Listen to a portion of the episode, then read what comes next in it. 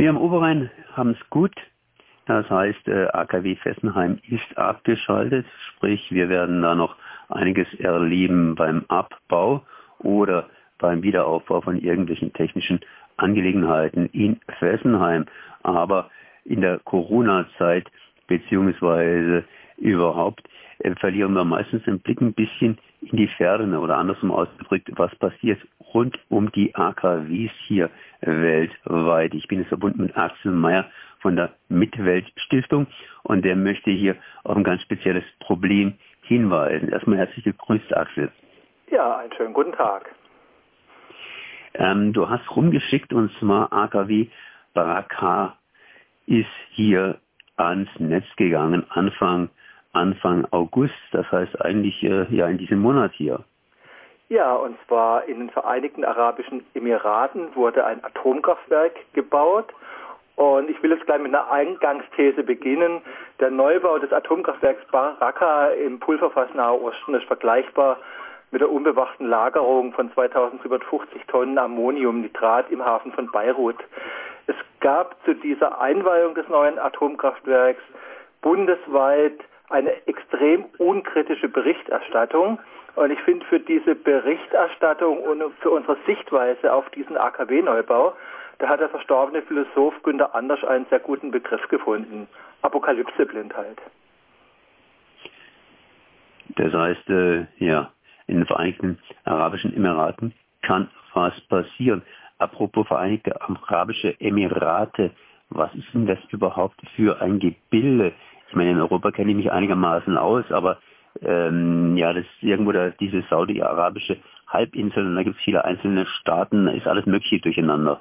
Ja, also das ist einfach der relativ nahe Osten, äh, wo im Prinzip ja vor 100 Jahren so eine neokoloniale Grenzziehung stattgefunden hat nach dem Interessen unserer äh, unserer damaligen Ölkonzerne und da gibt es ganz, ganz viele Staaten und was im Moment sehr beeindruckend ist, also die Vereinigten Arabischen Emirate, einer dieser Staaten, äh, Halbdiktatur, äh, befreundete Halbdiktatur. Wir unterscheiden ja immer zwischen den nützlichen, guten Diktaturen, die wir gut finden, und zwischen den bösen Diktaturen, die wir unbedingt stürzen müssen.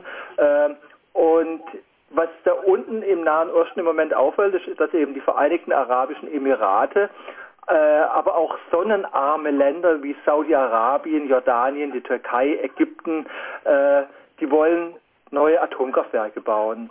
Ich habe deswegen den Begriff Sonnenarm genannt, weil dort scheint die Sonne intensivst und dort könnte man ungeheuer billig äh, Strom erzeugen. Was in der Medienberichterstattung über dieses neue Atomkraftwerk stand, war, man will sich unabhängig machen vom Öl. Aber es ist einfach so, dass Strom aus Sonne und Wind ließe sich in diesen Ländern zu einem Bruchteil des Preises erzeugen, der ein neues Atomkraftwerk kostet. Und dann stellt sich einfach die Frage, warum werden in diesen Ländern, Saudi-Arabien, Jordanien, Türkei, Ägypten, und den Vereinigten Arabischen Emiraten jetzt extrem teure Atomkraftwerke gebaut. Und da vertrete ich die These, es geht im Prinzip um nicht um Energie, sondern es geht um Atomkraftwaffen und es geht darum, einen nordkoreanischen Machtzuwachs zu bekommen.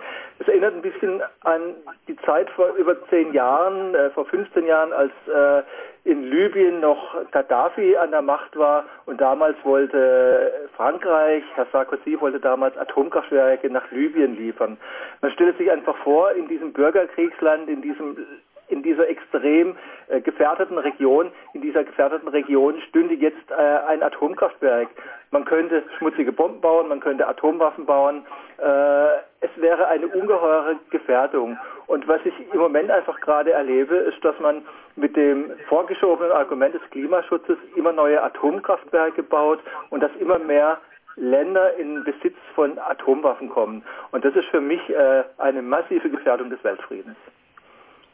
Jetzt haben die Länder, das heißt die UNO beziehungsweise sonstige bereits Atomwaffen oder Atomkraftwerke besitzende Länder beschlossen, dass man diese Technik nicht gerade verbreiten soll. Äh, du hast gerade angeführt, äh, halten sich nicht alle dran, beziehungsweise wird doch verbreitet. Wer hat denn in den Vereinigten Arabischen Emiraten gebaut? Äh, also wie gesagt, äh, im Moment sind es keine deutschen Atomkraftwerke mehr, die exportiert werden. In den Iran äh, haben wir ja damals, als der Schah noch an der Macht war, der Freunde des Schah, haben wir die Atomkraftwerke, die kamen ja damals von der Deutschen Kraftwerksunion. Jetzt sind es koreanische Atomkraftwerke. Und äh, auch da gibt es Kritik, dass gespart wurde dass es an Sicherheitsmaßnahmen äh, mangelt und dass im Prinzip diese ge normalen Gefahren der Atomkraftwerke dort natürlich auch gelten. In der bisherigen bundesweiten Berichterstattung zu diesem Thema ist das absolut unter den Tisch gefallen. Was auch unter den Tisch gefallen ist, äh, es gibt ja im Moment schon einen Krieg im Jemen und die Houthi-Rebellen haben nach eigenen Angaben vor zwei Jahren, als das Atomkraftwerk im Bau war, schon die ersten Raketen abgeschickt Richtung, äh, Richtung Baustelle. Die haben zwar nicht getroffen, aber das zeigt einfach den Zusammenhang. Also äh, wenn in so einer Krisenregion, in der in Kürze vermutlich große Umstürze stattfinden werden, in der es eine enorme Kriegsgefahr gibt, wenn dort Atomkraftwerke stehen, dann ist das einfach eine ungeheure Gefahr. Du hast gerade eben gesagt, dass es gebaut worden ist, pardon, wenn ich nochmal darauf zurückkomme, von Koreanern. Äh, ja. Da gibt es ja zwei Koreas.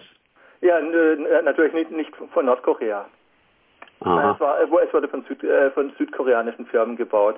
Und das ist natürlich auch so eine Geschichte. Mit dem Bau von Atomkraftwerken kann man weltweit äh, ungeheuer viel Geld äh, ungeheuer viel Geld verdienen.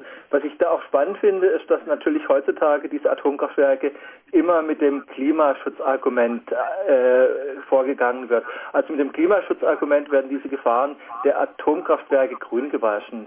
Die Energiewatch-Gruppe hat vorgerechnet, um mit Atomenergie nur 10 Prozent des heutigen globalen CO2-Emissionen bis 2050 zu senken, müssten bis dahin 2184 neue Atomkraftwerke gebaut werden. Also jeden Monat etwa acht gefährliche, teure neue Atomkraftwerke ans Netz gehen. Diese 2184 neuen Atomkraftwerke bräuchten Uran. Sie würden die Zahl der schweren Atomunfälle vervielfachen und Atommüll produzieren, der eine Million Jahre strahlt und 33.000 Generationen gefährdet. Weltweite, der weltweite Neubau von 2184 AKW, um 10 Prozent der heutigen globalen CO2-Emissionen zu ersetzen, brächte immer mehr Länder in den mörderischen Besitz von Atomkraftwaffen und sie wären im Gegensatz zur Energie aus Wind, Sonne auch unbezahlbar und teuer.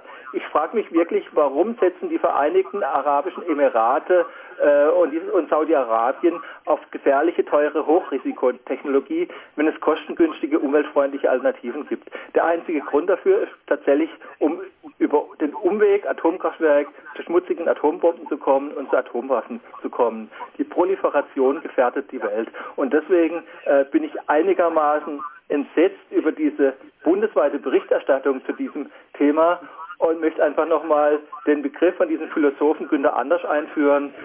Apokalypseblindheit. Anders lässt sich das nicht ausdrücken.